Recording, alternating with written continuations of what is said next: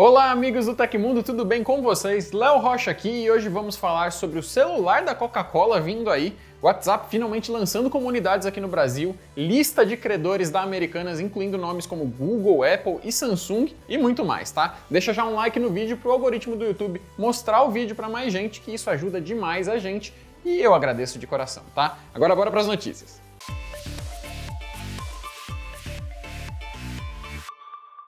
Roupas, sapatos, acessórios e brindes como mini CDs e geloucos já fizeram parte do portfólio da Coca-Cola. Agora a marca de refrigerantes pretende também estampar o seu símbolo em um smartphone, fazendo crossover com o Android. O rumor do telefone da Coca-Cola já ganhou até uma imagem de um celular compartilhada por nomes que costumam vazar informações da indústria antecipadamente. Será a primeira vez que a empresa se associa a um projeto desse tipo. De acordo com o um especialista em vazamentos Ice Universe, a Coca-Cola deve cooperar com uma marca conhecida para desenvolver o celular. Os usuários apostam na Realme, subsidiária da Oppo, e a imagem do aparelho lembra inclusive um modelo 10 Pro da marca. O smartphone intermediário da Realme tem tela IPS LCD de 6,7 polegadas e 120 Hz. O processador é Snapdragon 695 e ele pode ter entre 6 e 12 GB de RAM. A câmera principal do aparelho tem 108 megapixels e a bateria é de 5.000 mAh. O Realme 10 Pro foi lançado já com o sistema operacional Android 13. Caso a parceria com a Coca-Cola seja confirmada, o smartphone deve ter alguns ajustes mostrando o vínculo com a marca de bebidas. Os preços ainda são totalmente desconhecidos, assim como uma eventual data de lançamento e os países onde ele estará disponível.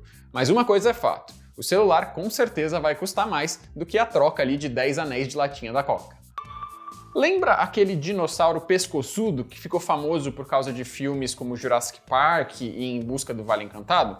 Pois então, foram descobertos mais de 250 ovos fossilizados de titanossauro, aquele mesmo, que é considerado um dos maiores dinossauros que já caminharam na Terra.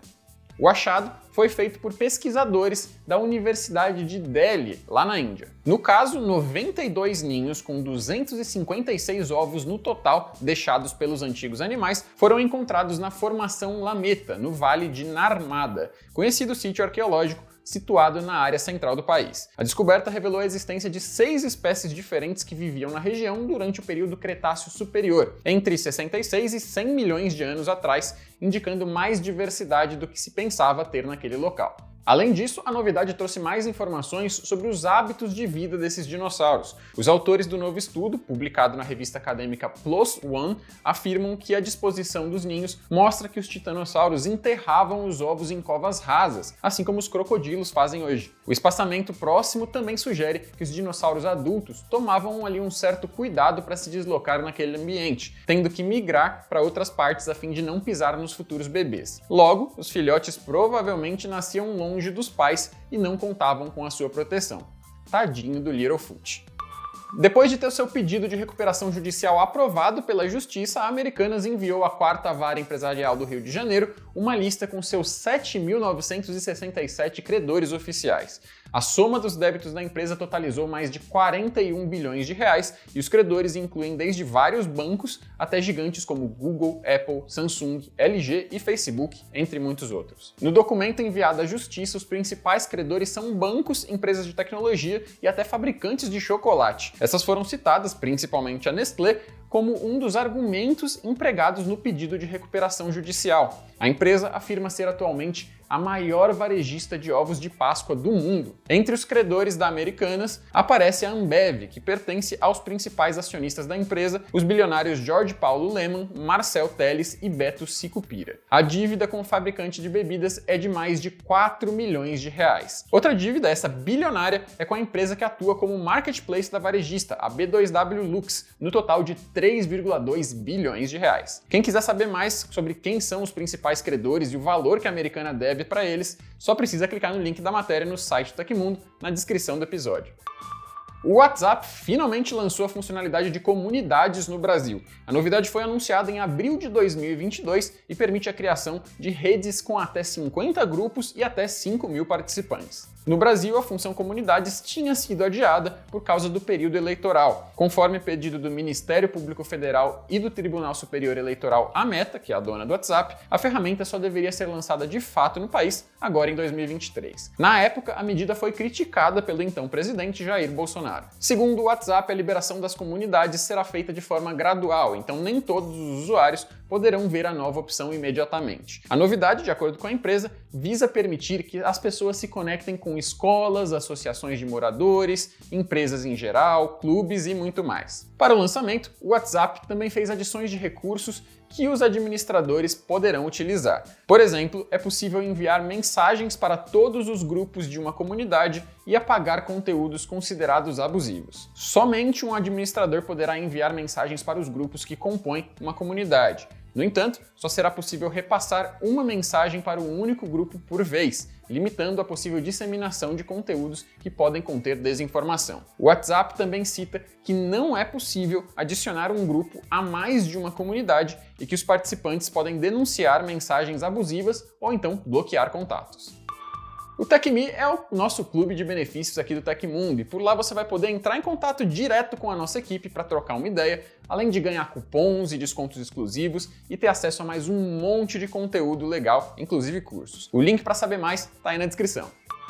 Em uma decisão que pode ser enquadrada como crime de desobediência pelo Código Penal, o serviço de mensagens Telegram enviou ofício ao ministro Alexandre de Moraes do Supremo Tribunal Federal pedindo que ele reconsidere a sua ordem de bloquear o canal do deputado federal eleito Nicolas Ferreira. Em contrapartida, a plataforma foi multada em 1 milhão e 200 mil reais. A decisão de Moraes data de 13 de janeiro e estipulava multa diária de 100 mil reais caso o Telegram não cumprisse a ordem. Para não cumprir a decisão do magistrado, os advogados representantes da empresa argumentaram que esse tipo de punição impede um espaço livre de comunicação para discursos legítimos, implicando em censura e coibindo o direito dos cidadãos brasileiros à liberdade de expressão. Quanto aos outros três canais atingidos por medidas dentro do inquérito que investiga atos antidemocráticos, o Telegram informa ter cumprido a decisão de Moraes de bloquear dois canais do apresentador Bruno Ayub, o Monarque, e um outro da influencer bolsonarista Paula Marisa. Sem citar nominalmente os ministros responsáveis pelas decisões criticadas, o ofício do Telegram sugere que existem outras providências menos gravosas do que a remoção integral do perfil. Citando o princípio da proporcionalidade, a empresa diz que, apesar de ter acatado as ordens do bloqueio, essas determinações do STF são por vezes genéricas e não fixam prazo hábil para cumprimento. No caso específico de Nicolas Ferreira, o aplicativo alega que não foi apresentada qualquer fundamentação ou justificativa para o bloqueio integral do perfil. Além disso, argumentam os advogados, o ministro Moraes não identificou em seu despacho os conteúdos específicos que seriam tidos por ilícitos no canal, com mais de 300 mil inscritos. Procurado pelo jornal O Globo, um dos autores do documento, o advogado do Telegram Alan Campos Elias Thomas, disse que não comenta assuntos envolvendo clientes. O STF também não respondeu à publicação. No último impasse verificado no ano passado entre Alexandre de Moraes e o Telegram, o ministro determinou o bloqueio do aplicativo aqui no Brasil. A Ethersec, uma célula brasileira do grupo hacktivista Anonymous, divulgou uma lista que mostra 110 empresas do agronegócio que supostamente financiaram os atos antidemocráticos em Brasília. Ao todo, são três documentos, um mostrando as empresas, outro focado nos grandes empreendimentos e outro identificando pessoalmente os empresários que comandam os negócios ou que são sócios. O grupo de ativistas digitais chama o relatório de Bolsoagros. Parte dessas pessoas supostamente financiaram ônibus, comida e acampamento para os terroristas que atacaram as sedes dos poderes executivo, legislativo e judiciário em 8 de janeiro. A Intersec ressaltou que nem todos os nomes citados são de financiadores diretos da invasão de Brasília. Alguns fizeram doações para a reeleição de membros da direita do nosso país, enquanto outros estavam presentes em reuniões em que políticas foram propostas para alimentar os ganhos da classe agro. Além dos nomes e CNPJs das empresas, o texto revela dados dos empresários, como CPF, RG, PIS, data de nascimento, nome do pai e da mãe, telefone, e-mails, frota veicular, título de eleitor, renda e escolaridade. No relatório constam até mesmo itens comprados em sites online e o score no Serasa. Muitas das informações compiladas são públicas, mas servem para ligar os pontos de acordo com a célula brasileira do Anonymous. A exposição, segundo ele, serve também para indicar como agentes públicos como deputados receberam doações de empresas do agronegócio que supostamente estiveram envolvidas com os atos antidemocráticos. A Etersec sustenta que, em seus mandatos, os deputados garantiram votos em medidas que flexibilizam as leis ambientais, além de apoiar vetos ou decretos do ex-presidente Bolsonaro. O apoio desses deputados à permanência de Bolsonaro não é à toa, é uma tentativa de garantir a máquina de lucros que é o agronegócio, pontua a célula hacktivista. Além de ligar os empresários do agronegócio aos atos terroristas de 8 de janeiro, o texto da Etersec acusa os listados de contribuírem com a destruição ambiental, principalmente de terras indígenas, e diz que esses fatores acabaram causando a fome dos povos originários, como os Yanomami. O caso dos Yanomami em Roraima ganhou bastante repercussão na última semana. O povo indígena está passando por uma grave crise de saúde provocada por fatores como a desnutrição. A crise humanitária já causou mortes até mesmo de crianças que também estão sofrendo com uma epidemia de malária. O presidente Lula fez uma visita à região e o governo federal decretou emergência de saúde pública aconteceu na história da tecnologia. Em 26 de janeiro de 1983, a Lotus Development Corporation lançava o software de planilhas Lotus 123 para computadores da IBM. O primeiro programa do tipo foi o VisiCalc, mas a Lotus pôde fazer a sua versão porque os criadores do VisiCalc não patentearam o seu software. As vendas do Lotus 123 superaram as do VisiCalc em menos de um ano e dois anos depois, a Lotus comprou os recursos do rival e contratou seu principal criador como um consultor. Se você gostou do nosso programa e quer agradecer o nosso trabalho aqui todos os dias, deixa aquele joinha no vídeo que é de graça e se você puder ajudar mais ainda a gente ou se quiser mandar uma pergunta para a gente responder aqui no futuro, então manda um valeu demais pelo coraçãozinho aí embaixo do vídeo no YouTube, tá?